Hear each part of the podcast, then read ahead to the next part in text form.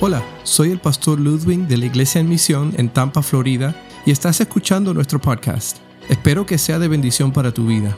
Puedes encontrar más recursos y otros mensajes visitando iglesiaenmisión.org. En un mundo de conflictos necesitamos entender cómo conflictos se crean, pero más aún cómo corregirlos. Y mejor aún si podemos evitarlos por completo. Hoy veremos un conflicto entre el pueblo de Dios y cómo se logró la paz. Recuerda que puedes encontrar otros sermones visitando iglesiaenmisión.org. Hoy vamos a estar abriendo esta Biblia en Josué capítulo 22.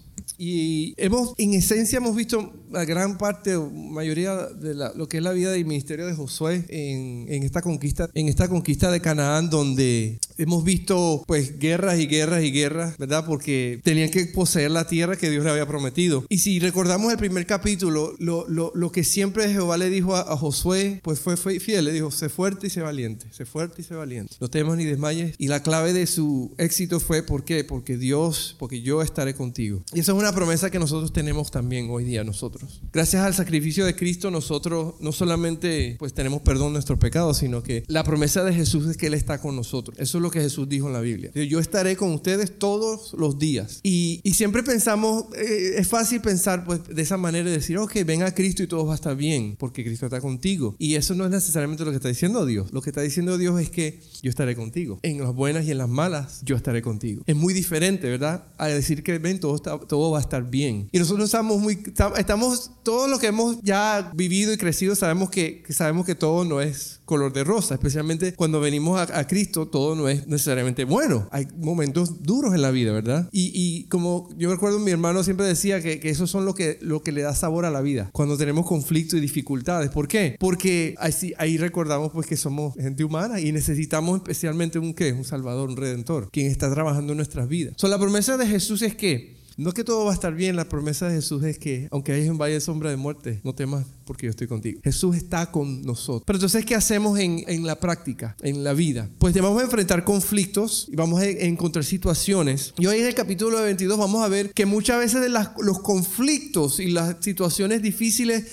vienen simplemente porque como seres humanos eh, somos rápidos para saltar a conclusiones. Y esas conclusiones, especialmente en un, en un mundo eh, hoy día que vivimos de tecnología donde todo es rápido, ¿verdad? Donde queremos respuesta ya, queremos... Ah, pa, pasa desapercibido y viene mucha, mucha descomunicación por causa de, que, de la falta de, de, de sentarnos, de aguantarnos, de detenernos y pensar un poquito. Y esto es lo que, algo similar está sucediendo en este capítulo. El título de hoy lo, lo, llamé En un mundo de conflictos que nosotros vivimos. Vivimos en un mundo de conflictos, ¿ok? Y vamos a basarnos en este capítulo y, vamos a leer, voy a hacer un resumen rapidito, pero en esencia, si ustedes recuerdan al principio de la historia de Josué, habían dos tribus y media que habían, habían decidido quedarse afuera, el otro lado del río, de, del río Jordán, no en la tierra prometida. Fue hasta la época de Moisés que Moisés les dio esa tierra a dos tribus y media para que ellos tomasen posesión en el desierto. Y hablamos de eso en unos mensajes atrás, si ustedes se recuerdan, y si no, pueden ir a la página y buscar lo que, uno de los primeros mensajes. Hablamos de que ellos optaron por quedarse donde? No en lo que Dios había prometido, sino en qué? En el lugar donde habían recibido bendición y bendición y donde pensaban que, que tenían mejor opción. Y, y, Moisés les accedió que se quedasen con esa tierra antes de, de tomar posesión de, de, de la tierra de Canaán. Entonces, ahora estas dos tierras, hemos llegado a un momento donde ya hemos peleado y hemos conquistado casi todo, todo Canaán. Y ahora entonces llega el momento en que estas dos tribus y media, pues la promesa que Josué le dijo fue, cuando terminen de luchar, pueden regresar a su tierra. Este es el momento que ha llegado donde estas dos y media tribus deciden ya regresar, ¿ok? Dice en el versículo 1 del capítulo 22. Luego Josué convocó a las tribus de Rubén y Gad y a la media tribu de Manasés. Y les dijo, ustedes, ustedes han cumplido todas las órdenes que les dio Moisés, siervo del Señor. Además, me han obedecido en cada mandato que les he dado. Durante todo el tiempo que ha pasado hasta este mismo día, ustedes no han abandonado a sus hermanos, los israelitas. Más bien han cumplido todos los mandatos del Señor. Y ahora que el Señor su Dios ha cumplido lo que prometió y les ha dado descanso a sus hermanos, regresen ustedes a sus hogares y a sus tierras que Moisés, siervo del Señor, les entregó al lado oriente, oriental del río Jordán. Y dice Josué, palabras, buen consejo, ¿verdad? Y esfuércense por cumplir fielmente el mandamiento y la ley que les ordenó Moisés, siervo del Señor. Amen al Señor su Dios, conduzcanse de acuerdo con su voluntad, obedezcan sus mandamientos, manténganse unidos firmemente a Él y sírvanle de todo corazón y con todo su ser. Dicho esto, Josué les dio su bendición y los envió a sus hogares. A la mitad de la tribu de Manasés, Moisés ya le había entregado el territorio de Basán a la otra mitad Josué le entregó el territorio que está en el lado occidental del río Jordán, donde se estableció la mayoría de los israelitas. Entonces, ¿qué estamos pasando? Bueno, ahora que este pueblo decide irse, porque ellos, estos eran los hombres de guerra, se, deciden ir porque ya han cumplido su parte, entonces sucede, algo. En versículo Dios dicen que ellos construyeron un enorme altar, ¿ok? Dicen el 10 que cuando llegaron al Gueliot, al oriente del río Jordán, todavía en territorio cananeo, las dos tribus y medias construyeron un enorme altar. ¿Ok? Ahora, ¿qué pasó con este altar? Que al enterarse el pueblo de Israel, ellos se pusieron bravos porque pensaron que estaban ya desobedeciendo a Dios creando altares. Inmediatamente entonces, ¿qué es lo que sucede? Que el pueblo de Israel se reúne y dice, vamos a ir ahora a pelear contra las dos tribus que han estado con nosotros por todo este tiempo, porque han hecho algo. Josué les acaba de decir, no desobedezcan, no se alejen de Dios y ahora ellos se fueron y construyeron un altar. Dice en el versículo 10, cuando llegaron, eh, construyeron un dice, enfatiza, en construyeron un enorme altar, algo bien grande. Hay dos maneras, empezando a meternos en este texto, de, crear conflicto. Hay muchas maneras de crear conflicto, mejor dicho, pero aquí hay dos maneras que van a resaltar de cómo, cómo se creó un conflicto de, la nada. Sí, ellos el pueblo de Israel eh, no entendió, no, no, no, no estaba viendo, no, tal vez asumieron, pero, pero hubo un gran problema porque al ellos levantaron un altar, Israel obviamente no estaba muy contento con eso, porque ellos servían un Dios. Fíjate que el versículo 22, ellos explicaron, más adelante lo vamos a ver en la historia, por qué hicieron este altar. El capítulo, el versículo 26 dice que, um, estoy, por eso dice, dice el pueblo, estos dos tribus y media, por eso decidimos construir este altar, no como altar de holocaustos y sacrificios, sino como testimonios entre ustedes y nosotros y entre las generaciones futuras, que también nosotros podemos servir al Señor y ofrecerle los distintos sacrificios en su santuario. Entonces, el problema que tenía Israel con este pueblo, con estas dos tribus, era que ellos al construir un altar pensaron que era un, altar que no era para el Dios de, Dios de Israel, al cual ellos servían. En cambio, las dos tribus y media le establecieron este altar con el propósito de declarar que ellos también pudieran adorar al Señor. So, había una mala comunicación. So, ¿Cuáles eran los dos eh, eh, eh, momentos, las dos situaciones que suceden para crear este conflicto? Primero, el problema de hacer el alarde de la libertad. El pueblo de, estas dos tribus hacen un alarde de la libertad porque deciden construir un enorme, enorme ah, altar, ¿ok? No era un altar para sacrificio y ellos lo especificaron porque eso hubiera sido un pecado, eso hubiera sido una falta por parte del pueblo y ellos especifican que no era, no era así, pero era más bien un memorial lo cual construyeron, pero fíjense lo, lo, que sucede, ellos tenían, aunque tenían la libertad para construirlo, tal vez no lo hicieron de la manera que debían hacerlo. Se jactaron de que ahora somos libres, ahora somos un pueblo libre, ayudamos a Israel, vamos a construir nuestro altar, pero fíjate que aún en esa libertad no consideraron cómo afectaría a las demás tribus. Y ese es uno de los problemas que a veces nos sucede a nosotros. Hacemos un alarde de la libertad que tenemos porque no consideramos cómo afectará nuestras acciones a otras personas. No consideramos que tal vez nosotros nos convertimos en nuestra libertad haciendo lo que nos podamos, lo que queremos hacer, que tropiezo para otra persona, especialmente para los que son más débiles en la fe. ¿Por qué no consultaron ellos con las otras tribus? Tal vez ellos pensaron, nosotros no tenemos ese deber. Hemos estado con ustedes tantos años peleando junto a sus lados para que ustedes tomasen posesión. Tal vez ellos pensaron, nosotros no, nosotros no tenemos que darle cuentas a ellos. Y construyeron un altar sin consideración. O tal vez no tenían el deber de hacerlo. Muchas veces pensamos que tenemos libertad de hacer lo que quiero, pero no consideramos si ofendemos a alguien o causamos a alguien a pecar. Así que en realidad esa libertad no existe. Cuando dejamos de considerar a otro, en realidad no estamos entendiendo lo que es ser verdaderamente libres. Fíjense el consejo de Pablo Pablo. 1 Corintios 8, 9, Pablo dice, tengan cuidado de, de, que su libertad no se convierta en qué? En motivo de qué? Tropiezo para los demás. Usted ha escuchado muchas personas que dicen, no, sí, yo soy cristiano y yo puedo hacer lo que yo quiera. Yo puedo tomar, yo puedo beber, yo puedo hacer lo que quiera. Y ciertamente, en cierta medida, la Biblia no, no, nos condena, la Biblia dice no nos embriaguemos, nos da unas pautas, pero lo dice ¿por qué? Porque sí, tenemos libertad, no somos esclavos del pecado, sin embargo, no significa que, ¿qué? que no debemos tener consideración de los más débiles. ¿Por qué? Porque una acción tuya puede ser que tropiezo para otro. Alguien que esté luchando con un problema de alcohol, un problema de, de drogadicción, tú tal vez puedas ser un obstáculo para una persona. So, tenemos que tener consideración de qué? De que a otras personas lo están viendo, mirando, ¿ok? Y eso es lo que está diciendo en otras palabras. A veces creamos conflicto porque no tomamos, aunque tenemos la libertad para hacer las cosas, no tomamos consideración de los más débiles. Y Pablo entonces nos dice, tengan cuidado de eso. No tenemos la libertad. Si tenemos libertad para hacer lo que queramos, pero dice la Biblia que todo me es lícito, pero no todo, no todo me conviene. No solamente no me conviene a mí, sino me conviene tal vez a los demás. No tenemos la libertad de hacer daño a los demás. Y a veces nuestra libertad se convierte a veces puede ser dañina para los demás. Así que tenemos que tener cuidado. So, esa es una manera en la cual estamos viendo aquí que el pueblo, estas dos tribus y media, no consideraron, hicieron algo que podían hacer, pero no consideraron la opinión, no consideraron que causaría a las demás tribus, al pueblo de Israel. So, un problema que a veces hacemos es hacemos alarde de la libertad. Pero otra cosa que hacemos, otra manera de promover el conflicto, y lo vemos con, la, esta, con el pueblo de Israel, las otras tribus, es que saltamos a conclusiones. ¿Quiénes alguna vez han saltado alguna conclusión? Ya, yo creo que todo el mundo aquí lo ha hecho, ¿verdad? Saltamos una conclusión, ah, mí está amarilla todavía. Bien, me meto y pum, roja, ¿verdad? No,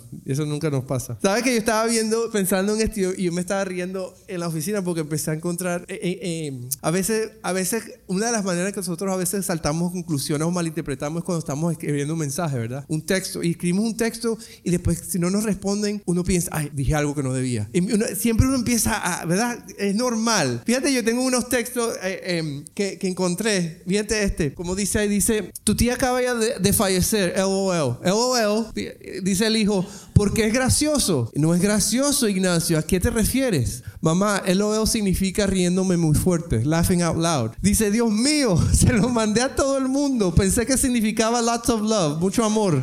Tengo que llamar a todos. A veces simplemente el problema que tenemos es que, que nosotros con la tecnología nos equivocamos. ¿verdad? Y es fácil que saltar a conclusiones, especialmente si se lo envió a toda la familia. Ah, qué risa, ya se murió la vieja. No, ¿verdad? So, a veces es simplemente que nos equivocamos porque no entendemos cómo saber cómo comunicarnos correctamente. Otro ejemplo que tengo aquí. Mamá, tu mamá y yo nos vamos a divorciar mañana. ¿Qué? Llámame. Escribí Disney y el celular lo cambió. Nos vamos a Disney. Sí, mientras a veces es difícil eh, eh, eh, nos equivocamos porque no entendemos. a veces, a veces, a veces el problema que, de que no, no, tomamos tiempo, estamos tan apresurados y qué pasa, llegamos, saltamos a conclusiones. Creemos que la tecnología está de nuestro lado y como vemos a veces no está de nuestro lado, ¿verdad? Um, hay otras veces que, que, simplemente nosotros no sabemos entender, como es el, este siguiente, creo que tengo uno más, ¿sí? Sí. ¿Qué la mamá dice, ¿qué significa NSETMO y HMTE. No sé, te amo, hablamos más tarde. Ok, voy a preguntarle a tu hermana. Y mucha gente todavía no entiende. Yo entendiste. Las letras significan no sé, te amo, hablamos más tarde. ya entendieron. so, fíjate, que simplemente a veces es que nosotros mismos no entendemos. No estamos, no estamos al tanto del nuevo lenguaje. Eh, y eso sucede también con, ¿cómo? En nuestras relaciones. Nosotros no, o no entendemos todo el contexto, no entendemos todo lo que está, se está hablando y saltamos a qué? A conclusiones. Pero a veces, ¿sabes que A veces simplemente no queremos entender. Un hombre le escribió a su, a su, a su esposa, mi amor, ¿quieres que vayamos al gym, al gimnasio? Y él le responde, ¿me estás diciendo gorda? Él responde, bueno, si no quieres, no. ¿Me estás diciendo floja? Cálmate, mi amor. ¿Me estás diciendo histérica? Eso no fue lo que dije. Ah, entonces me estás diciendo mentirosa. No vayas entonces. A ver, a ver, ¿por qué quieres ir solo?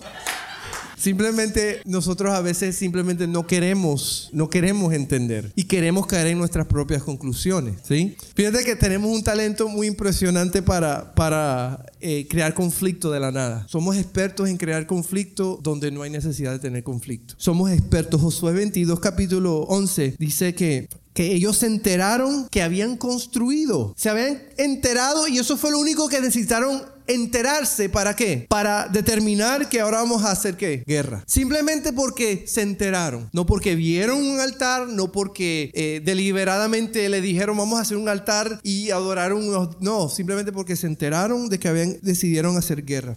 Y, y eso nos dice que nos dice que tenemos que tener cuidado cuando sabemos en conclusiones, tenemos que tener cuidado cómo reaccionamos. Cómo reaccionamos, porque a veces reaccionamos sin pensar. El versículo 12 dice que ellos se reunieron entonces para ir contra guerra contra ellos. Y en el 16 dice, toda la asamblea del Señor quisiera saber por qué. Entonces confrontan, ¿por qué se han rebelado contra el Dios de Israel como lo han hecho? Llegó al punto de que Israel entonces, ah, llegó al punto porque se, dieron a entender, estamos listos para ir a la guerra. Y le dijeron, porque ustedes se acaban de rebelar. Si Josué les acaba de decir ustedes, amen al Señor, obedezcan al Señor, ustedes han sido fieles con, con el Señor, ahora se van a rebelar contra Dios. ¿Todo por qué? Porque no, llegaron, saltaron una conclusión que no debían. Eso es lo que, a veces hacemos. Sumamos 2 más 2 igual a 5. Ya queremos guerra, ya queremos conflicto. A veces, si te pones a pensar, Dios sabe lo que hace cuando nos creó, ¿verdad? Porque nos creó con personalidades, personalidades diferentes. Hay personas que son chispitas, ¿verdad? Pero hay otras personas que son, ¿verdad? Y a veces estas dos personas que hacen porque uno quiere, ¡ay! Yo te da, Pero ¿qué pasa si todos fuésemos de una sola manera? Yo creo que habría muchas más guerras de las que increíblemente hay, ¿verdad? Porque saltamos a hacer cosas, y, pero si fuera lo opuesto, si fuéramos todos nada se haría, nada se haría. Estaríamos todos en la luna, ¿y no? Soñando. Siempre pensamos lo peor, siempre eh, saltamos a las conclusiones, sea por los textos, sea por las llamadas, sea por las conversaciones por los mensajes. Fíjate por Facebook, hasta por Facebook. ¿Te has visto hoy día como el auge se ha aumentado de cómo la gente pelea por Facebook? Y es una risa porque la gente pelea en Facebook, pero cuando se ve en la cara, ah, ¿sabes?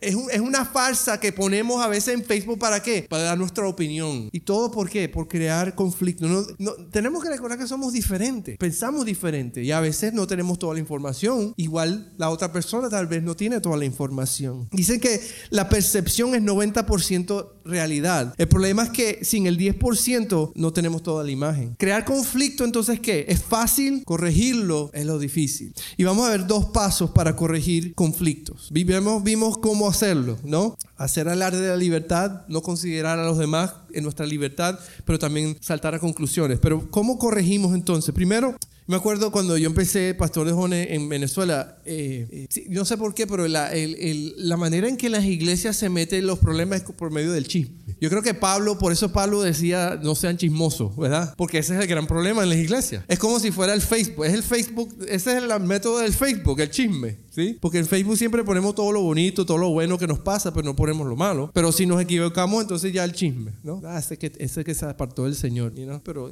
¿qué pasó? Nada más se me pichó una llanta. No, sí. digamos, saltamos funciones. Entonces, ¿qué pasa? Siempre, recuerdo que en Venezuela empezamos el ministerio de los jóvenes y eso, eh, una señora, una, eh, estaba como un poquito brava, celosa, porque yo estaba encargado de los jóvenes y ella no, ya. Y empezó a hablar supuestamente mal de mí. Y yo me acuerdo, yo me acuerdo, este, para que, para que no digan que uno no se acuerda, mamá, de los consejos. Y me acuerdo que mi mamá una vez me dijo, me dice, me dice, ignóralo que si es verdad, sale. Si es mentira, eso se muere solo. Y córtale la cabeza a eso. Y córtale la cabeza es que, es que ve directo a qué? A la fuente, ¿verdad? Ve directo a la fuente y córtale la cabeza significa simplemente que ve a la fuente. En vez de inclinarse por la primera opción de, de cortarle la cabeza, o en vez de inclinarse por la primera, y gracias a Dios en este caso, Israel, en vez de ir la primera opción de ir directo a la guerra, ¿qué hicieron? Hubo alguien ahí, sabiamente, que decidió qué? Ir a la fuente y discutir, ¿verdad? Y preguntar lo que ellos creían la conclusión a la cual habían llegado. Versículo 13 dice que, ah, por lo tanto, los israelitas enviaron a Finés, hijo del sacerdote Eleazar, a la región de Galaad para hablar con esas tribus. Enviaron a alguien que sí tuvo la, la paciencia, no, no, no la, espada lista, sino que la paciencia para qué? Preguntar, para escuchar. ¿Cuál era la razón? ¿Cuál era el motivo? ¿Qué es lo que estaba detrás de lo que ellos creían?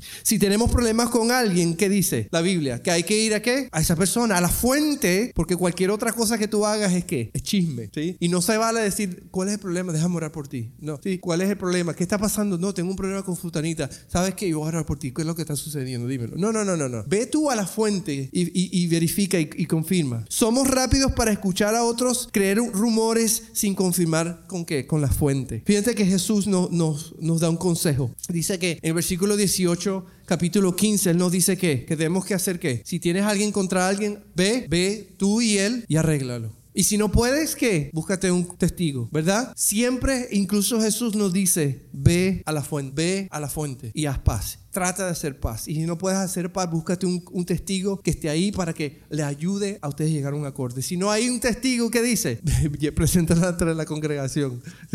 Pero, ¿qué tenemos que hacer entonces? Ir directo a la fuente. La otra cosa que podemos hacer es que no te pongas defensivo.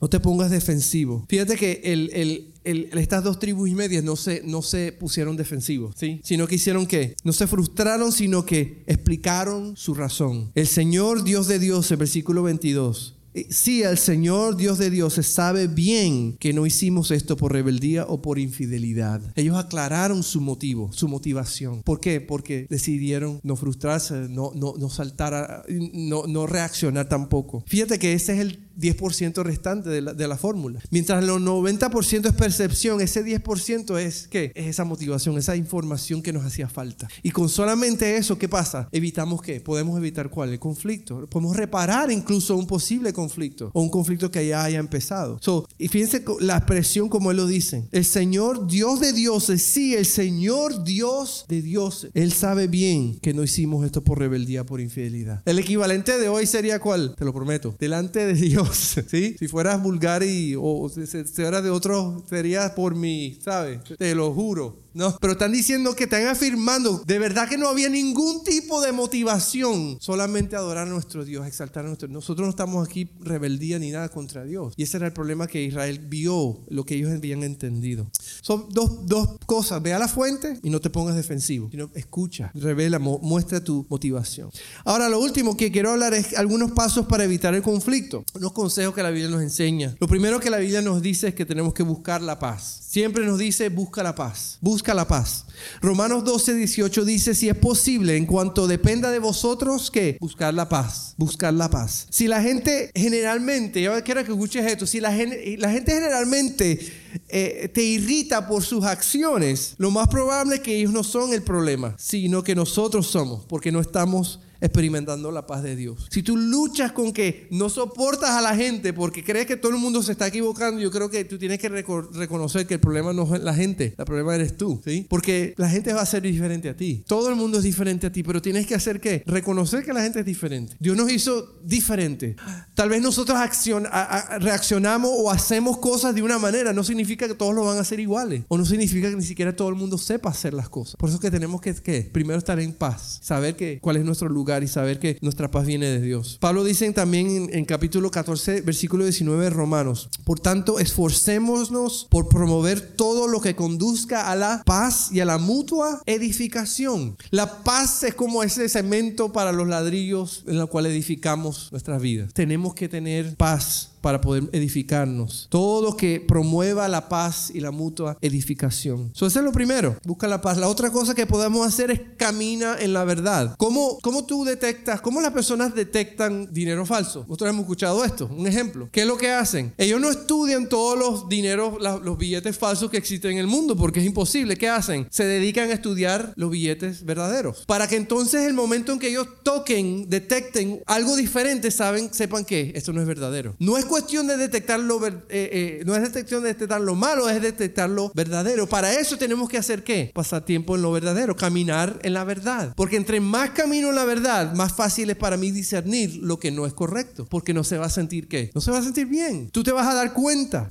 Y al final la verdad siempre sale a flote, ¿verdad? Escuché una historia de tres niños que iban a la escuela, tres muchachos, pues iban a la escuela y en camino a la escuela decidieron meterse y ir a pescar un rato. Y el problema fue que, estando pescando se, se, atrasaron y llegaron después, se fueron a la clase y llegaron tardísimo. Cuando llegaron a la clase, eh, la maestra les preguntó por qué habían llegado tan tarde. Y ellos dijeron que se le había pinchado una llanta del carro en el cual venían. Entonces el profesor sospechó que ellos no estaban diciendo la verdad y que dijo, le dijo, mira, ok, tú agarra un papel, siéntate aquí, otro allá y uno allá, y, cada uno me escribe en su hoja cuál fue las, cuál llanta fue la que se, se, dañó. Sí, el problema de no andar en la verdad es que siempre se manifiesta. La verdad siempre se va a manifestar. Y la Biblia lo dice, un día todo se va a saber. Tenemos que andar en la verdad. Y ese es el gozo más grande de Pablo. Pablo en el tercer eh, carta de Juan capítulo 1, versículo 4, dice, nada me produce más alegría que oír que mis hijos practican la verdad. I mean, piensa en tus hijos. Si tú piensas en tus hijos y, tú, tú, te imaginas y tú puedes ver a tus hijos practicando la verdad, dando, haciendo lo correcto. A veces yo, yo veía, me acuerdo en una ocasión hace años cuando estaba mi hijo en, en, en, y me acuerdo que lo iba a buscar de tarde cuando se quedaba en after school, lo buscaba ahí. Y en una ocasión yo a veces me iba y me quedaba y dejaba que jugara mientras yo estuviera ahí y quería nada más para que verlo, verlo jugar, con, interactuar con sus amigos y todo. Y en una ocasión yo veo que, que están jugando y una niñita, están corriendo y una niñita se cayó y se puso a llorar. Y mi hijo fue el único que fue para allá y la agarró y, la, y, la, y, caminó con ella y la ayudó hasta que se sentó y se quedó con ella ahí un ratico para que... Y, yo lo miraba y decía, ah, que este niño mío es tremendo, ¿no? ¿Verdad? Porque uno dice que eso que hace a uno lo llena de gozo, le dice, wow, ¿verdad? Porque sabe que uno que están en qué? En la verdad. En otra ocasión mi niña llega a la de la, de la escuela diciéndome que no, que tiene un amiguito que dice que no cree en Dios. Y yo, ok, ¿y qué, qué, le dijiste? Y digo, bueno, le escribí y me empezó a mostrar todas las cartas que le hizo, de carta, de por qué tiene que creer en Dios. Y se las fue a llevar al niñito, como cuatro o cinco cartas. Y eso fue hace como que cuatro años, cuando ella aprendiendo, aprendiendo apenas a escribir. Y se las llevó, porque ella, ¿cómo, cómo es posible que muchos no crean en Dios? Y otro explicando, tal vez es que no, no conoce, nunca nadie, le ha hablado a Dios. Y esta oportunidad. So, eh, ¿Qué gozo nos da? Y Pablo decía eso. ¿Qué gozo le daba cuando qué? Nada le produce más gozo cuando sus hijos practican qué? La verdad. Tenemos que entonces que andar en la verdad, andar en la verdad.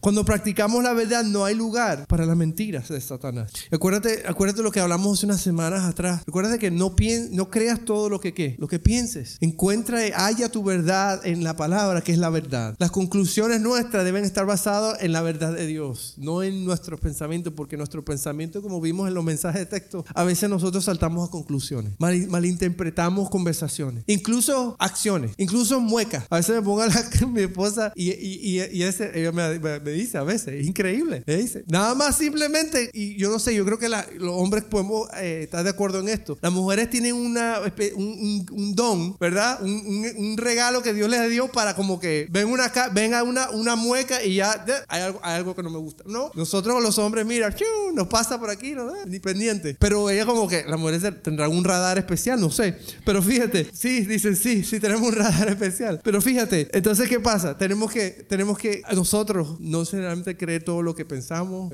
o lo que, y lo que dice, lo que dice. Porque saltamos muchas veces a conclusiones no basadas en la verdad, sino basadas en qué? En celos, ¿sí? En, ira. Jesús dijo en, en, en, Juan capítulo 8, versículo 32, que conocerán la verdad y la verdad los hará qué? Verdaderamente libres, ¿verdad? Libres. Sabemos la verdad y sabemos que Jesús es la verdad.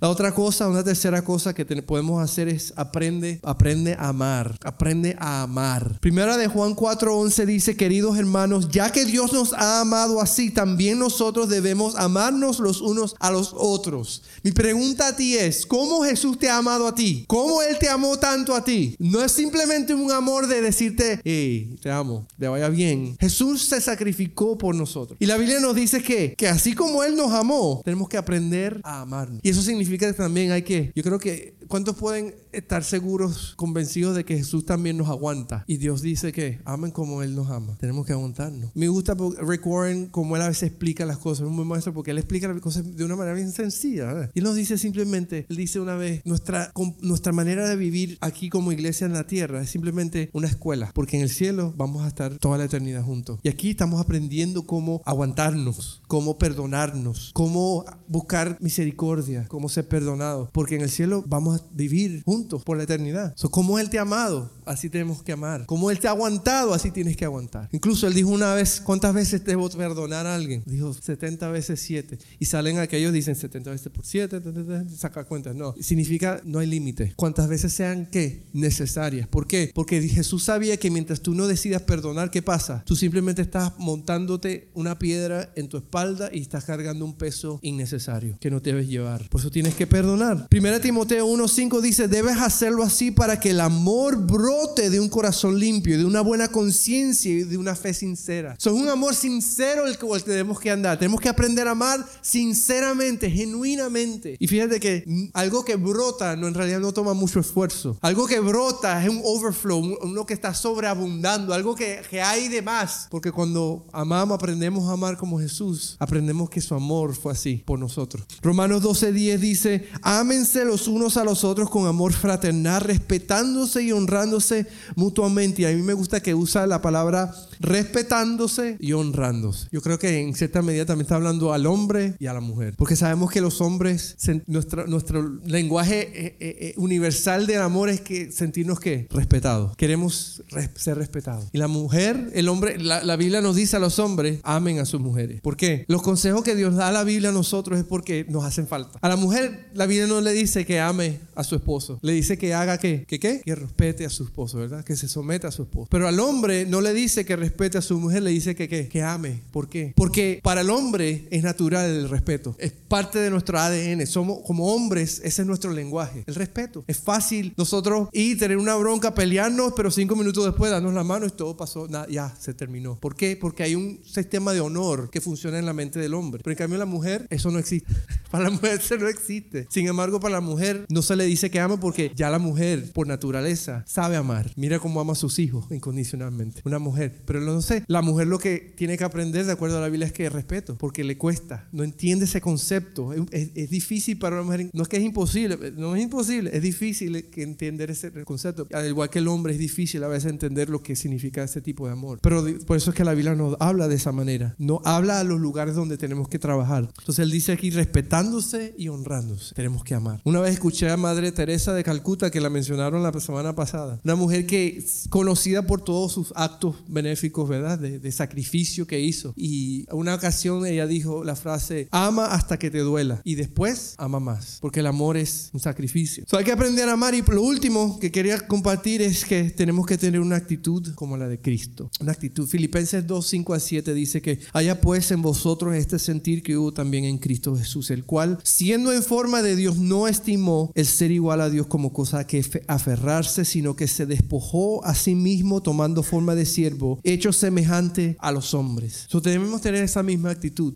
Y hay tres cositas que, que, vemos aquí. Número uno, Jesús no demandó sus derechos. Número dos, Él tuvo una actitud de siervo. Y número tres, es así sacrificó por otro. ¿Cómo es tu amor? ¿Cómo se ve tu amor en comparación? Porque Él es nuestro ejemplo de amor. En el mundo que vivimos, usted ya se ha dado cuenta que la Biblia lo dice, en el mundo tendréis aflicción, sea por agentes externos, sea por situaciones económicas, sea por crisis, sea por lo que sea, sea por familia, sea por vecinos, sea por quien sea, vamos a tener que aflicciones. Pero dice la Biblia confiar. La Biblia dice que vamos a sufrir por el Evangelio. Él no dice, no, todo va a estar bien, no dice eso. Dice, no, vas a sufrir por el, Evangelio de Cristo, pero confiar. Y yo creo que tenemos que considerar lo siguiente, que mientras la maldad está en aumento, recuerda que entre más maldad es más fácil resaltar el amor de Cristo. Entre más maldad, para mí, en el concepto, de una manera teórica, yo creo que se hace más fácil. ¿Por qué? ¿Sabes por qué? Porque vas a resaltar más fácil. La luz en medio de la oscura, entre más oscuro se ponga la situación, más evidente se hace que la luz de Cristo. Entre más oscuro vivamos en un mundo oscuro, más fácil es para ti poder reflejar la luz. Por eso es que entre más maldad, ¿sabes qué? Más raro, más extraño va a ser que venga alguien a alguien que tal vez no merezca y le dé muestra amor, porque no se va a ver, no se ve, no se va a ver común. Lo más lógico es que ver odio, ver rechazo, reaccionar, lo difícil es que, pero lo obvio es que es ver a aquellos que reaccionan de una manera diferente, volteando la mejilla, dando, me robaste esto, toma también lo otro. Camino contigo una milla, déjame caminar otra más. Un amor sacrificio, un amor que es un ejemplo que Cristo nos dio, quien, quien no fue, él no fue puesto, matado, asesinado, sino que él mismo dice que él se entregó por nosotros. Por eso es que nosotros entre más oscuro, más evidente tenemos que ser. Más evidente debe ser la luz en la cual reflejamos de Cristo.